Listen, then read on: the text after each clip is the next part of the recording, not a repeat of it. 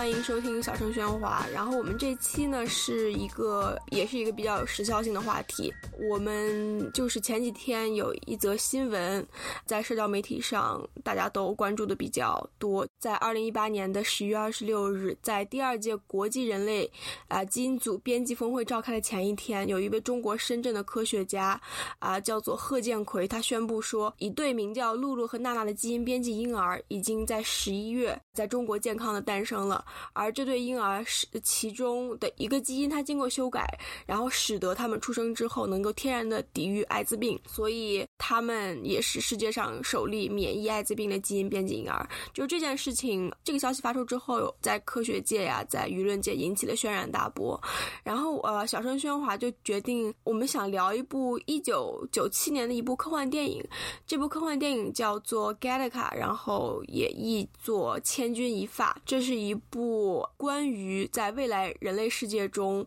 人类可以通过基因改造的方式去使得婴儿携带最优良的基因的一部电影啊，所以我们今天就请来了呃我们熟悉的朋友土师啊以及孔孔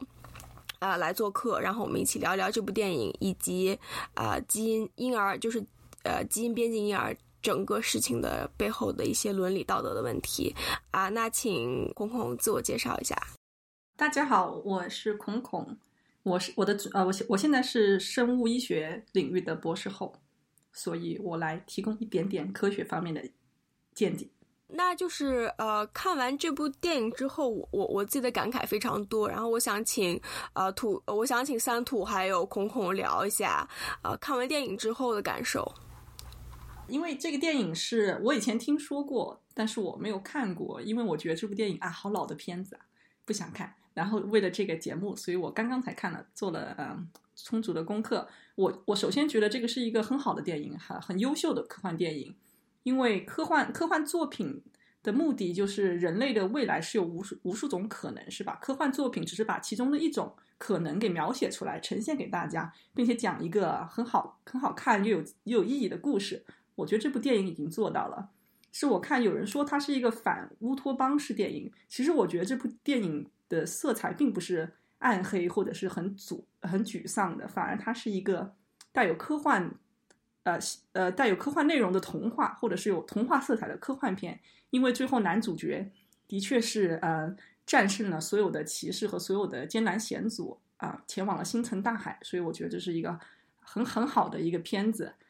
呃，然后这个片子出现的背景，因为它是九七年的背景，所以我想想那个时候应该是。呃，九十年代时候，美国牵头在做人类基因组的计划。刚开始是呃科研单位在做，后来一个私人的公司也加了进来。所以当时这应该是九十年代九十年代末和二十一世纪初很热的一个话题。所以当时是很很切合实际的。然后现在来看，然后我有一种细思呃恐极的感觉，就觉得这部电影实实际上也非常切合现在的感觉，因为它里面。所谈到的这个基因改造人，而且是改改造特别好的这种人，他们是一个临界在国界、种族和一切固有社会阶级结构之上的精英，所以他们是已经超越了所有呃人们已知的界限的一种存在，而且这些像像基因改造过的像超人一样的精英阶层，他们并没有做些什么。啊，特别不好的事情。不过他们也可能也有这个电电影没有表现，它表现的是这些人去进行宇宙探索，去开拓人类的边界，这个就非常正当，非常非常甚甚至有一点比较令人激动的感觉。所以，如果是让最优秀的人类精英去探索人类未知的边界，那这是一个非常正当的事情，而且甚至有点像一种 meritocracy 的概念，就是最好的最好的笛子交给最好吹笛的手。的的吹笛子的人，所以我觉得这是一个很很好的一个设定。可是，在这样的一个框架里面，就有一种各个细节上就有一种很恐怖的感觉。比如说，表面上在他电影里面表现这个社会是其实是没有表面上的歧视的，因为即使你是普通人，或者是你是有他们里面叫缺陷人，你也是有工作的，而且别人也并没有啊怎么样怎么样去打压你。但是它其实里面是存在很多有细节的歧视，比如说他说的是以前的歧视是一种是一种思潮，那现在在电影里面的歧视就是一种科学，它可以根据你的每一个基因、每一个碱基对，呃，根据你未来有没有获得某一种疾病或的可能来歧视你。这这个就非常可怕。还有它里面还问了一些比较特别的深刻的问题，比如说这个人类的对人类基因的编辑和进化有没有局限呢？我想到里面有一个很挺令人深思的细节，就是有一个六个指头的钢琴师，然后他真的弹奏一首非常好的乐曲，然后出来之后才发现，呃，那个女女女主角说了一句：“这个钢琴谱就是只有六个指头的人来弹。”到底是什么东西在推呃在推动人类的进化呢？是技术还是人类本身去开拓？这样子互相互相促进的过程中，它有没有止境啊？这个这个也就很神奇。对，这这部电影我是这部电影我十几年前看的。当然，这个电影它作为一个商业呃一一个商业产品，它肯定是要呃诉诸于绝大多数人的那种对对这个技术的理解和和想象和恐慌等等。呃，但是我自己个人的。看法就是说，对这后面的大前提的看法，我有点不太认同的。实际上，基因编辑并没有那么，并没有人们大众中想象的那么容易得到这样一种很宏大的应用，很轻松的应用。就好像，因为在那个电影里面是说，这对夫妇他先生了这个男主角嘛，这个 Vincent，然后男主角就是呃有各种各样的这个近视啊，有各种各样的问题，然后这个呃就后来又想要再要一胎，然后医生就跟他说。啊，你们就呃，我现在有很多很多备份的方案可以给你选啊，然后你你看，你如果选了这个的话，就可以把这个呃心脏病的概率降到了百分之零点多少多少以下，然后身高就会达到多少多少百分呃多少多少百分比以上，然后这个视力会多好，然后怎么会多好，就是说的非常的轻松，很符合人们对这个技术的想象，对不对？但是。根据我自己粗浅的对生物生呃分子生物学的学习，现在基本的外观的那些东西，呃，人类对这个 DNA 的研究还非常的粗浅，就是呃，有可能我们现在说一个基因它有这个这样一个功能，但是它有可能还有其他许多许多的功能，然后同一个功能它可能有好多好多基因同时来调控，然后所以这就会导致说呃，其实。我们以为的好像能够好像画出一幅地图，然后在地图上把这个把这个点圈出来，然后勾掉，就好像说推平这个房子，然后修一条路什么什么的。它最后导致的那些连带的效应是呃完全没有办法预测到的，或者至少在未来可能一两百年内，我觉得技术发展不可能到那个程度。所以由此这个这个影片最后整个的那种技术的那种大的预设想象。呃，是不成立的。后来后面带来的那些伦理问题，可能也都是不成立。对，我觉得这部电影还折射出就是那种九十年代底，然后两千年初这种对于未来 globalization 的一种非常美好的想象。就比如说未未来我们的歧视都不是基于国界啊，或者不是基于国籍，不是基于呃肤色的歧视，而是基于就是基因选择的歧视。就是有一种九十年代对于未来就是国界没有没有没有国界的这种拘束，然后这种呃国际主义的这样一种特别美好的想象。就是我觉得我就是我记得小时候就。是刚刚孔孔说说过的，呃，在两千年早期的时候，就是这是一个特别特别热门的话题。我当时还在上小学，就记得小学的时候经常就是写，比如说我有个克隆妹妹，或是怎么样啊，比如说我有个克隆自己是是怎么样怎么样。这部电影被 NASA 誉为最真实的一部科幻片。那孔孔，你觉得，你作为一个科研工作者，你哪些细节你觉得比较信服？NASA 真的有这么说吗？我就我就觉得这个细节真的是我真的很服啊，就。就觉得这个电影真的做得很好。他首先没有做他做不到的事情，他没有说啊，我要展现一个超级啊超级牛逼、超级厉害的科研所。他把这个大部分他们进行什么？呃呃，尿液、血液这种交换的这个都局限在他们他们家像一个地下室的地方，我就觉得这个细节真的真的做的很好。比如说他们家地下室那个实验台，我很想哇，如果我我有钱了，我家也搞一个，是这样讲有点变态。然后然后他们那个焚化炉，还有那个他们那个冷柜走进去啊，然后那个冰箱，然后后面它经常模糊到你看不到的地方，大概有三罐，应该有应该有两罐是液碳呃液氮，然后应该还有一罐是液氧。然后还有里面的实验器材也是当时就是就觉得真的是，如果他要做他们想做的事情，里面的那些东西的确是可以做到，所以我觉得很真实。然后他也没有说我要去啊探索哪个星系啊，或者是怎么样，他就是去太阳系里面的系内行星是吧？比如说它的 Titan，然后它就它就是一个呃，它就是一个不知道它的核是什么，反正外面是一个像一个啊液态，然后这样子有这个这个气体的这个星球，所以我觉得这个它里面那个细节就讲的特别好，然后宇航员训练的细节讲的也是对的，而且现在宇航员的标准就是最优秀的人去，因为机会很少，最优秀最能代表人类的。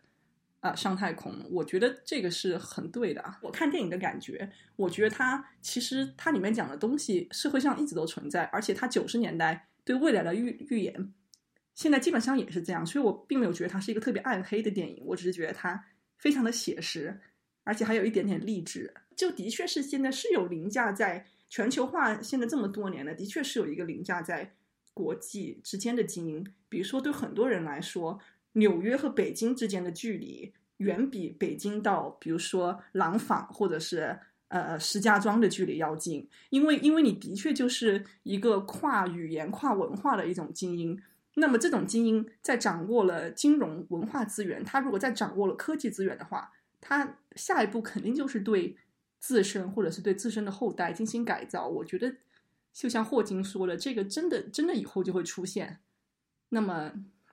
它什么时候出现，或者是我们允不允许它出现，那就其实是个时间问题。这样讲是不是很悲观？没有，我自己是对这里面的一些说法并不完全很同意啊。就是说我我自己其实一开始看这个电影，我就觉得它的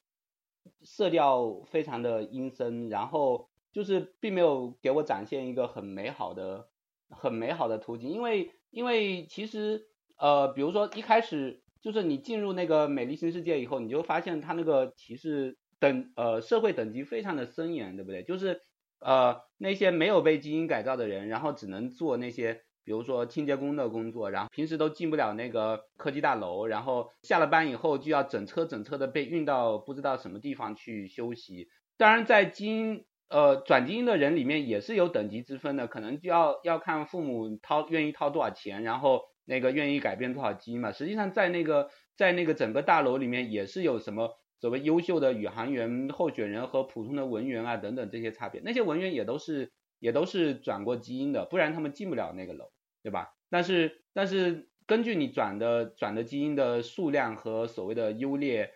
的呃程度来说，人是就被分为呃天然的三六九等，然后这个三六九等是以后你再也没有办法改变的。虽然可能在法律上确实没有明确的说，呃，那个没转基因的人就活该受到歧视啊，但是其实法律上不禁止呃这些商业公司做出各种各样的歧视，本身就是一个非常非常可怕的事情了。就好像说在现实世界中，你到底要不要禁止那个呃雇主在这个聘用职员的时候，然后去询问你的犯罪记录，或者是看你的种族身份，或者然后呃。靠这些来做出很多很多的评判，利用那些刻板印象来做出评判，对吧？然后，而且再比如说那个呃二男二号吧，就是那个裘德洛演的那个那个人，他他作为一个前知名的呃世界世界级的运动员，然后是很有天分的一个人，后来是呃他是因为怎么受伤了，对吧？他那个受伤了，然后结果就流落到那个必须要靠出卖自己的这个。呃，血液、尿液等等等等，和这个男主角沆瀣一气，然后靠以此来维生的这样一个地步，对不对？所以，所以在这个在这个世界中，对那些呃遭遇不幸的人呢，他提供的那些最基础的保障啊等等，完全都是不存在的。我觉得是一个，当然可能是一个自由至上主义者或者是美国当代保守派想象中的一个美好的世界，就觉得说，呃，你没本事啊，你就活该，对不对？你运气不好，你就活该。但是。但是我觉得，如果不是这属于那一派意识形态立场的人看这个电影的话，会觉得，呃，就觉得，哎哎，这个这个好像好像是挺可怕的。对，没错，就是在在给这个电影做广告的时候，电影的发行商就当时在《华盛顿邮报》登了一则假广告，就说我们这儿有一个基因改造公司叫做 Galaga，然后你如果呃你交多少多少钱，那么就可以改变你婴儿的眼睛的颜色，然后可以去呃使他一些先天带有一些疾病去免疫等等。然后就是这个广告登出来之后，真的有几千对父母就给《华盛顿邮报》打了电话，那就可想而知，现实中的人们对于基因改造这个工程，它其实是趋之若鹜的。那我们就现在回到现实中，就是中国一星期前发生的这件基因改造这件新闻。呃，那两位就是能不能说一下，就是基因改造这件事情在现实中如何落脚，以及它落脚是是怎样才能符合伦理，或者它这件事情究竟是符不符合伦理？呃，我我可以把前面再补充一下嘛，就是说，然后我会绕回来讲现在，就是说，就是说在那个电影里面，就像孔孔刚才说的。呃，现实中，比如说筛选宇航员也是很少几个人才能选到，就是说这个确实是一个呃非常看就是资质，然后选拔标准非常严格的这样一个呃这样一个一个行业。但是对于其实，在电影里面，它表现的远远不止只有宇航员，对不对？就是说在那个大楼里面工作的绝大多数人都不是宇航员，他们只是普通的普通的职员而已。可能有有一些技术专家了，但是但是其实跟我们现在什么呃硅谷白领、华尔街白领并没有本质上的区别。然后，但是即便那样的工作的话，你都可以看到，在电影里面完全是需要那个基因改造这个呃潜在的，就是说你这个条先先决条件才可以的。然后，而且在这个电影里面，其实如果你仔细想的话，会觉得它是一个为什么会？我觉得它是一个特别暗黑的这样一个电影呢？就是电影里面其实人口密度非常的低，对不对？然后这男主角、呃主角，然后女主角，然后等等，他们住的都是超级豪华的大房子，然后。那个周边都没有什么人的，然后除了在路上和那个夜店里面见到了见到了一些人以外，剩下其他地方都是很很空空荡荡的。那么在这个世界里面，穷人都到哪里去了？然后没有被基因编辑的人都到哪里去了？其实，在电影里面有几个一闪而过的那些画面，就是这个男主角在开始伪装之前，他跟其他人一起做清洁工的工作，然后下了班以后就来了一辆大卡车，轰轰轰就把那些人都运走了，对不对？然后其实就像那个。比如说北京折叠啊，然后这些人被折叠到哪里去了？就是他只是被排除在那个电影观众的视线之外了。其实其实就是你再去细想说，你不可能这个世界上没有人做这些服务业的工作，对不对？那他们住的情况是怎么样？然后他们遭到的待遇怎么样？是是很可怕的一个一个事情。然后 接下来就是说，呃，那个阿弗尔刚才说这个电影在呃他在在广告阶段，然后就。就打出了这个这个这些广告说啊基因编辑啊筛选更好的下一代，然后很多人就趋之若鹜。其实确确实是呃和我一开始说的那个呃听起来有点绕绕的比较远的那个问题是有很多关系的。就是说普通人对这个这个技术的想象就是说，它好像很简单易行，只要你开发出这个技术，然后轰的一下，这个这个你把人类基因组这个图谱全部都给画出来以后。哎，我就指哪打哪。我说我现在要改造 A 基因，然后那个一个剪刀上去，啪啪把 A 基因剪下来，然后你这个，然后放一个 A 撇上去，你那个那个功能就被提高了一点点。但是现实中实际上根本就不是这个样子的，因为呃，从我们现在这个就是最近爆出的这个新闻，这个实验其实也可以看到，就是说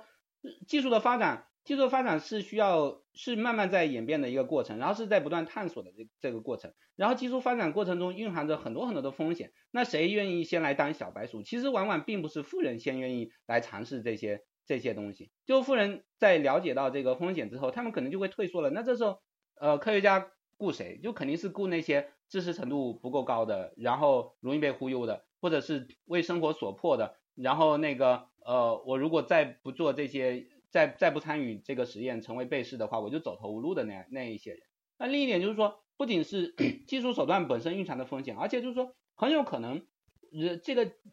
人类基因组这个事情本身，这个这个基因改造这个东西本身，它就不可能成为那样一个这个信手拈来的特别容易的这么一个事情，因为因为基因和基因之间的关系就。呃，就是 DNA 片段，它不仅仅是说仅仅有这个基因表达的功能，就是它有可能是比如说空间拓扑的功能，因为因为以前人以前我们刚开始学生物的时候，还把那个基呃人类 DNA 片段里面一大绝大多部分都称为什么所谓的垃圾垃圾 DNA，现在现在不叫垃圾 DNA 了，现在现在可能会叫非编码区或者叫什么东西，但是实际上当时我们老师就就跟我们说，你不要觉得这个大家叫它垃圾 DNA，然后他就就觉得它没有用，可以随便的去改造或者是怎么样的，因为它有可能起到了很重要的这种呃空间空间拓扑的支撑，比如说使得这个使得这个 DNA 片段的几何形状，这个就拓扑形状就是产生往哪个方向转啊或者怎么样的，然后你在这个呃 DNA 表达成蛋白的这个过程之中，就会导致说这个蛋白能不能被继续表达下去或者怎么样的。然后同一个基因片段它可能有很多很多个不同的功能，然后同一个功能可能需要很多很多个基因呃同时来表达，或者是每每个基因都会部分的影响到这个功能。比如现在说什么身高啊、相貌啊、智商啊这些东西，都不是说单个基因对应就能够，就说你现在我找到，就好像大家想象中说我现在找到了这样一个基因，只要把这个基因做一个修饰，然后你的智商就会突飞猛进，一下增加呃这这增加一百点，实际上是不可能的。所以，所以 电影中描绘的那样的信手信手拈来的这样这样一种情况根本就不可能出现。然后不可能出现以后，它意味着什么呢？意味着可能就是说，呃，那这时候对于富人来说，富人他有无数种办法可以维持自己这个对在在这个社会结构中的优势。他可以通过通婚，他可以通过垄断教育机会，他可以通过什么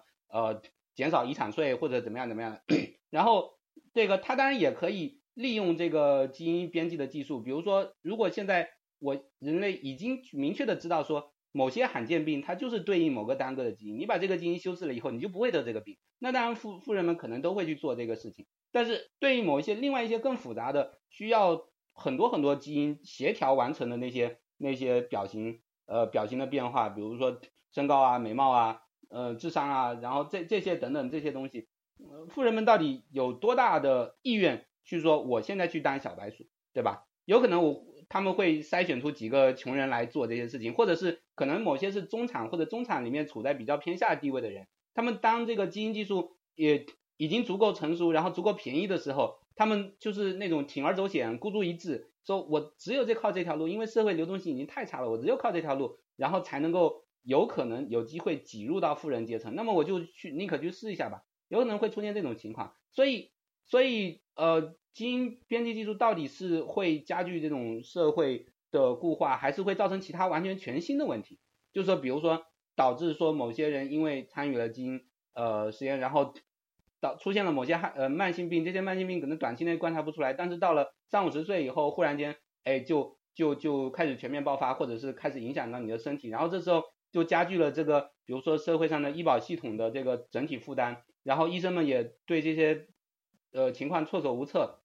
然后这个这个成本就由全社会来分担分呃分担，然后这个就引起了，比如说政治上的什么变化，就是大可能某些保守的财政保守主义者，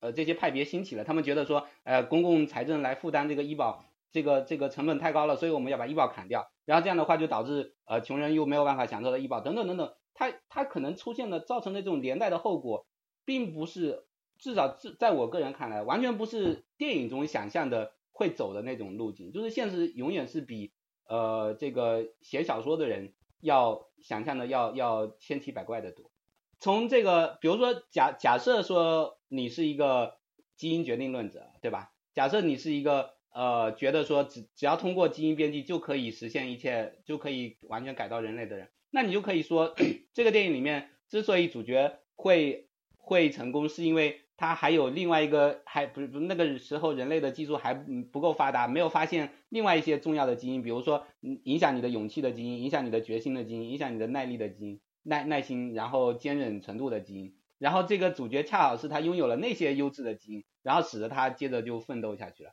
就是当然我自己是不同意这个观点，但我觉得就是说这个电影为什么在我看来虽然好看，但是它好像呃还是存在某些就是说没没有没有再往前推一步，就是因为。因为因为一个站在不同立场的人，他完全可以接着再把这个这个这这一点再往下推。那假如说在那样一个世界里面，假如说人类这时候不仅发现了那些能够决定智力体力的基因，而且能够决定你的情商、决定你的那个勇气等等等等这些的基因，然后把这些基因全部都调控起来以后，那时候该怎么办？就是我我我想回到就是一个叫做实用主义的一种哲学思潮来看，然后这种实用主义它其实就是就是认为吧，人人性和世界就是一个机械的一个生物过程的一部分。杜威他是二十世纪比较重要的一个美国哲学家，也是一个教育家，他就认为说他在坚信这种这种理性论以及这种实用论的之外，他还在认为说我们具有某些本能，然后这种本能并不是一些固定不变的遗传气质，而是非常富有弹性的。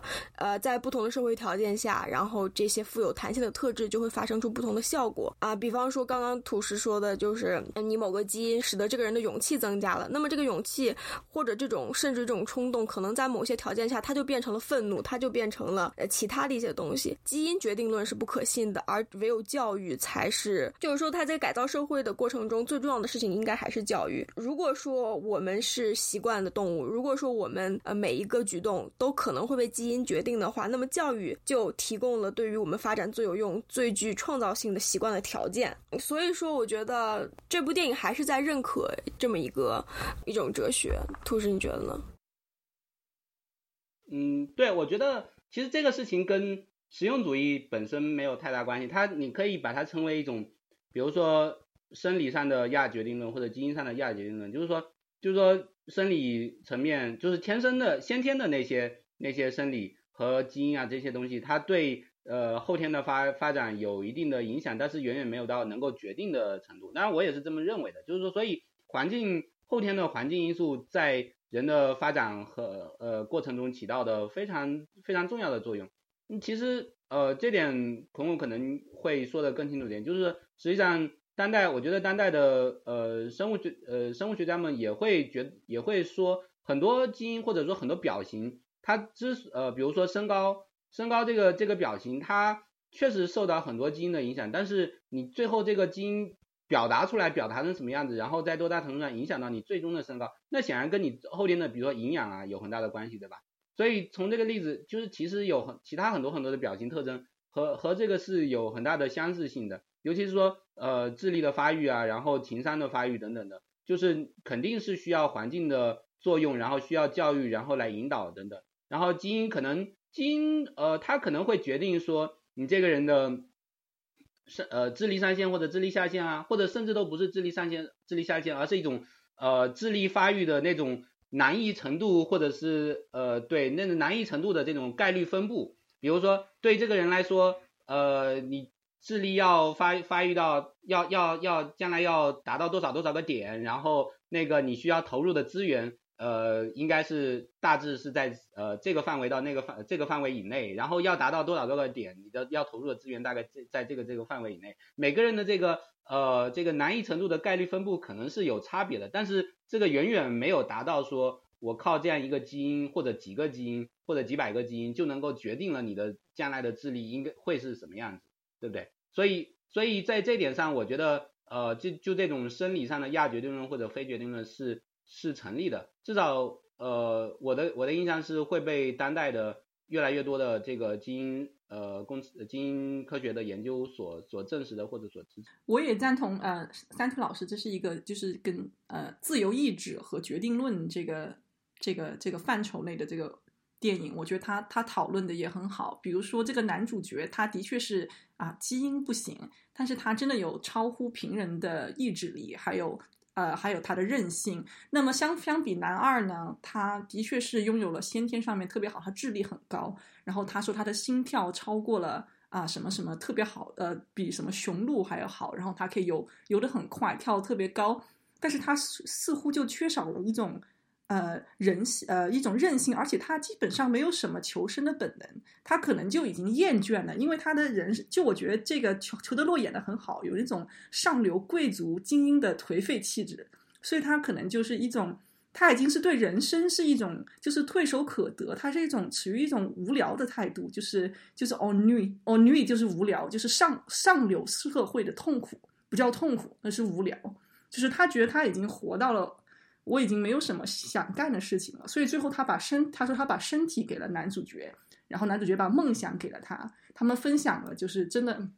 真的，真的挺多东西。然后最后他他觉得自己，他最后那段话应该是他说的，因为他应该是把自己啊给烧死了，然后觉得他的呃原子又啊魂归星辰，然后最后都是一个循环，他觉得他也死得其所的感觉。所以我觉得电影里面在讨论的啊自由意志啊，还有这个这个这个生理生理啊之间的那个决定的问题，这个这个还是挺有意思的。但是像林老师刚刚说的，科技会不会有一天把人的勇气啊、人的智商啊、人的韧性啊、人的好奇心啊？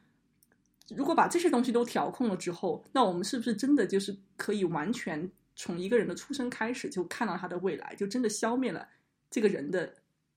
自由意志？我觉得好像现在看起来不太可能，但是也是有一点点可能的，因为因为呃，比如说人的这个基因的变化，其实随时都在发生突变，但是它是根据大环境选择的。比如说，比如说，之前我记得我们啊，我们系有有呃有人研究一种啊脑里面的蛋白，但是它它的它的这个突变了之后，那个小老鼠就变得特别的好奇。可是这个老鼠就有种致命的缺陷，比如说它看到一只猫，它就哇好好奇啊，这是什么？这是猫耶，我要多看一下。然后它就被吃掉了。所以这个，所以这种突变可能就没有办法延续下去。但是如果你把呃。决定这一切的分子分子层面上的因素都搞清楚，然后你不停的在这个在在这个环境下再去呃再去筛选再去培养啊动物或者人，你这个可能真的有一天百分之九十多的一个人的一生都真的能被预测到。这个时候，自由意志和后天教育能不能起什么作用呢？这个真的很难说，而且是如果是，但是如果是真的是在智力方面方面都差很多个量级的人，他学起他能学的知识和他能学会能应用的知识也是不一样的。所以到这种情况下的发生，人人就已经不能是一种，可能都不是一种物种了，可能有亚人种的出现，有特别超人，然后有普通人，然后有一些啊不知道，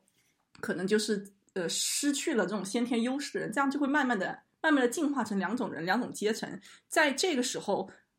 超人们会怎么对普通人、下层人？那下层们会不会去啊推翻超人的暴政？说我宁愿不要这种优势，我也要公平。这也是有可能发生。我记得有本科幻小说叫《呃西班牙乞丐》，然后是个三部曲，是南希克雷斯写的。这个里面就有讨论到啊超人、超人阶层和普通人的呃这个中间的冲突和一些故事。但是这个好像最后也是一个挺好的结局。所以我觉得，嗯，所以我觉得这种电影一般，这种科幻电影它都不会讨论的特别深刻，然后不能把所有的可能性都列出来，是吧？因为就细思恐极，真的会有很多很多很很暗黑的可能。那那就说到这种暗黑的可能，就是在南方科技大学这个呃贺建奎，他把消息发出来之后，就有非常多的人在去批判他，然后甚至很多人就是写联名信去反对这件事情。嗯，孔孔，你可不可以讲一下为什么业界会会这么反对，以及为什么舆论会会会把这个事情推向这么一个风口？对这。这件事情吧，真的是很让人愤怒，而且越专业的人，越是学界的人看了就越愤怒，而且最后是脊背发凉的恐惧。因为这件事情来说，啊，无论贺建奎他现在在就有一种花言巧语说啊，我都是艾滋病，都是为了人类好。可是归根到底，这就是用人，用中国人，用中国的孩子，中国的父母当小白鼠做实验，他就是给两个健康的胚胎引入了有缺陷的基因。然后让而而而且还说服你把它生下来，而且还打算做啊一辈子的这个回访实验，这个就真的是很变态。就我觉得他已经超越了一个伦理的范范畴，这个这个人就是一个呃三流的科学家，一流的变态。但是这个 CRISPR-Cas 技术出现之后，就是人的基因组可以被改变，然后可以从细胞层面上改变，而且可以直接改变生殖细胞。所以这个技术出来了之后，第一个基因编辑过的婴儿。什么时候出现出现怎么样的婴儿，其实只是个时间的问题。但是学界大家都没有想到，该来的还是来了，还是来的这么快，而且是以最坏的方式。而且你看柯建回的实验，每一步都是错的，而且越走越错，所以就很恐怖。如果从基因测序的角度、分子的角度，从它这个蛋白表达出来结构的角度，对小孩子发育的角度，我觉得任何一个有任何专业知识的人看起来都会觉得特别的可怕，就是他做了一个错误的。实验，而且是在人的身上直接做，就就我觉得他真的需要坐牢，而且需要倾家荡产，而且我们需要建立合格的法律法规去规范这方面的实验。但是我不是说基因工程技术或者是基因编辑有什么不好，我觉得这个技术的潜力是非常大的，而且它用得好、用得对，真的可以造福人类。比如说，它可以呃帮助我们攻攻克癌症，或者是删除一些造成特别不好先天缺陷的基因。我觉得这个技术的前景真的很大。但是贺建奎，首先他他没用对这个技术，我觉得他根本就不懂，而且他用了他错误的运用了这个。技术，而且他造成了两个有有缺陷的胚胎，然后他还把这个胚胎移植了，他还把它生下来啊，就就真的很恐怖。而且贺建奎这件事情可能有点像，呃，就就贺建奎这个事情，他有很多他没有公布的细节，你越想越恐怖，就好像刚刚那个电影，很多那些刚刚在嘎萨卡电影里面，穷人怎么生活啊，呃，社会其他地方还有没有影响，这都是一个你可以想象，但是越想越恐怖的细节。那么贺建奎这件事情其实也是这样子，因为他是怎么说服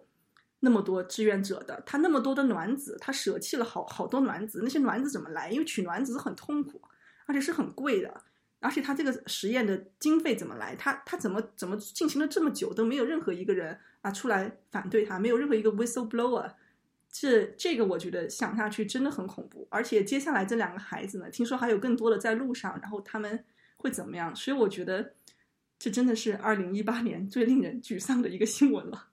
对，那个三联，三联不是呃前两天刚有一个呃调查报道嘛，就是说贺建奎他是呃他先找了国内的一个艾滋病权益组织，然后就骗那个艾滋病权益组织的人说自己是常年研究艾滋病的专家，然后现在有一个新技术可以彻底的。呃，治愈艾滋病啊，什么什么的，然后呃，就欺骗了那个那个组织的那个那个负责人，然后让他在那个组织的这个微信群或者是内部的这些讨论组里面去招募那些志愿者，然后当然这些志愿者是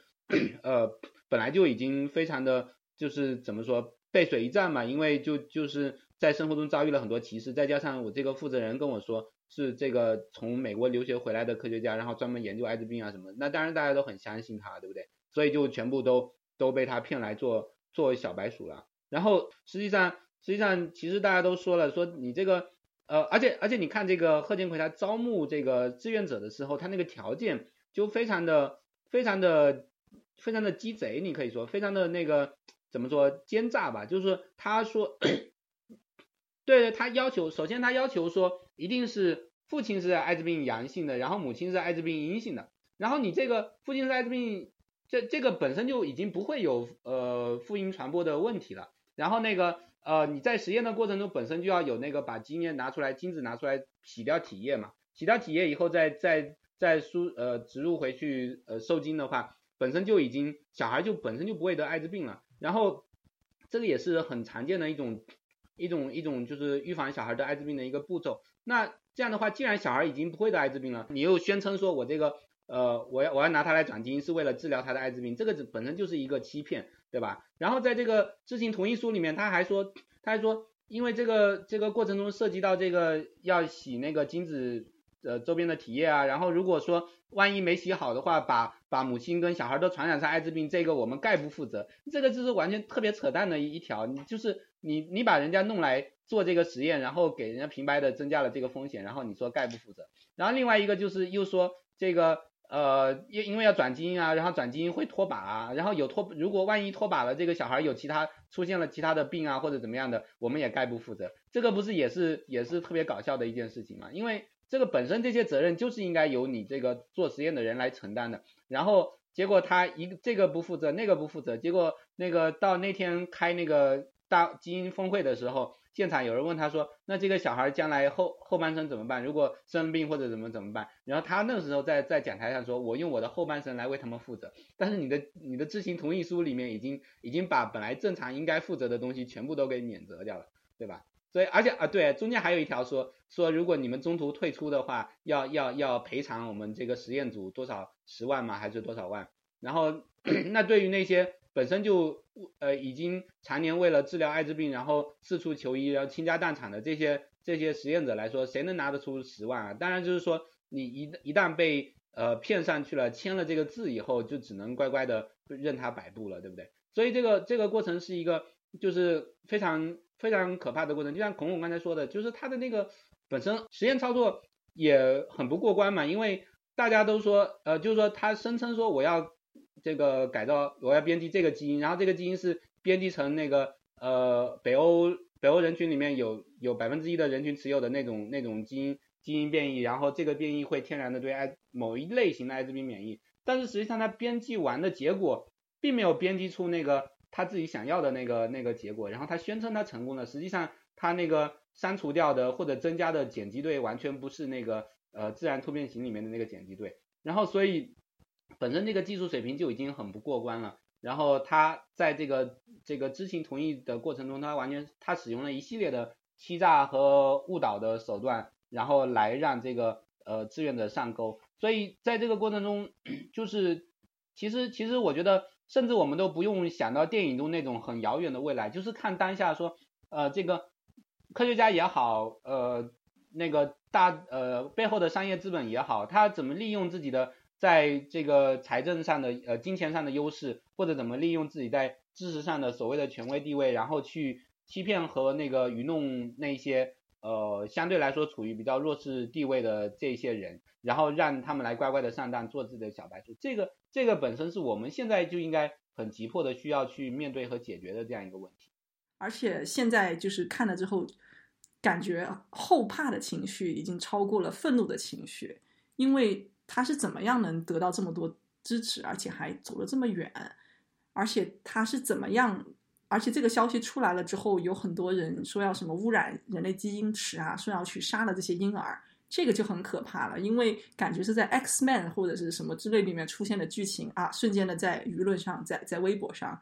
就出现了，而且这个人类对未知的恐慌，简直是超越了。任何理性可以拘束和人性可以拘束的范围，这一点也挺可怕。所以我觉得这件事情一出来，就瞬间感觉穿越到了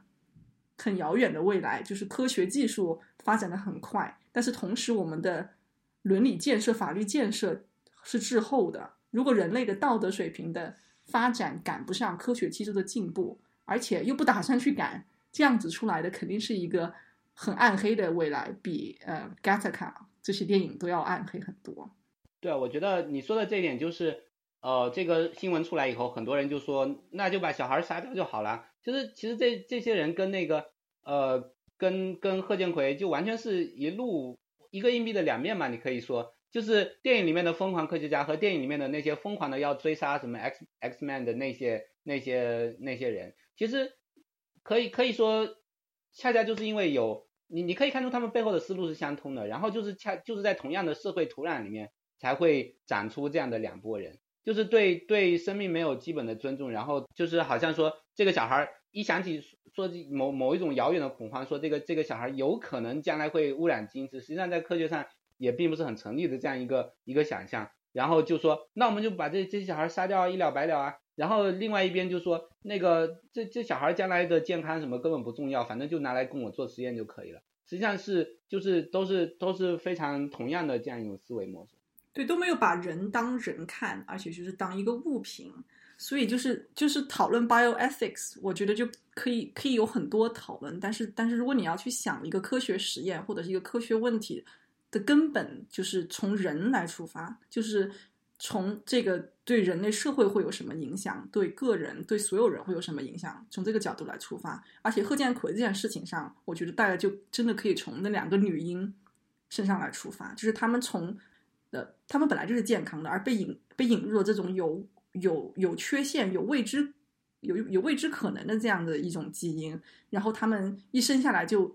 就面对这样子的舆论大波，面对这样的歧视，面对这样的。喊打喊杀，然后可能也有别有用心的人还继续想观察他们做实验，所以我觉得，如果你如果如果任何一个人想想象这件事情，就把自己带入到这两个女孩的角度，就你会不会觉得这样很恐怖？你会不会觉得这是这是拒绝的？就是从这两个女人的角度来讲，这件事情是绝对不应该发生的。它发生了，导致它发生的人就应该负起相关的法律责任，而且我们应该从这个角度去杜绝、去警醒后面的人，这样才能把我们的社会变得更好。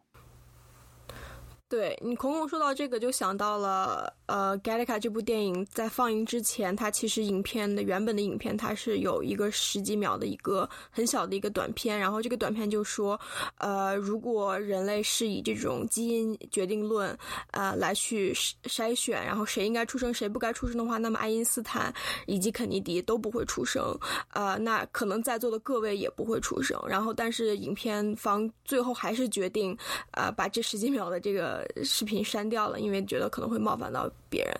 嗯，那今天我觉得我们聊的差不多了，然后谢谢三图，还有谢谢空空来小声喧哗做客，谢谢大家收听啊，我们下次再见。